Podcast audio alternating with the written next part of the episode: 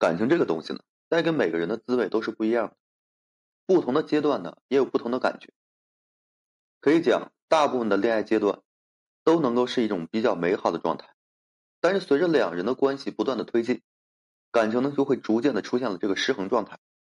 比如说，女性朋友就开始出现患得患失，总是感觉另一半呢不懂得自己的心思，吵架多了之后呢，对方还喜欢冷战等等诸如此类的情况会越来越多。更有一些情感关系啊，从一开始的亲密无间，到了现在两个人啊三天小吵五天一大吵的一个状态。虽然最后两人啊这个磕磕绊绊，可能说走到了婚姻的阶段，可是呢，两人又被现实的生活状态所打乱，面对着生活的琐事、孩子的抚养、老的赡养、工作的压力等等，婚呢也是越来越糟糕，最后面临的可能就是分床啊、打闹、出轨、离婚等等。很多咨询我的女性朋友啊，经常会问我。为什么会走到今天这一步呢？其实原因真的是很多的，但是所有的大问题的出现，基本都是日常小问题的累积。一段感情呢，最难的在于经营，最怕的就是用自己的思维去衡量对方。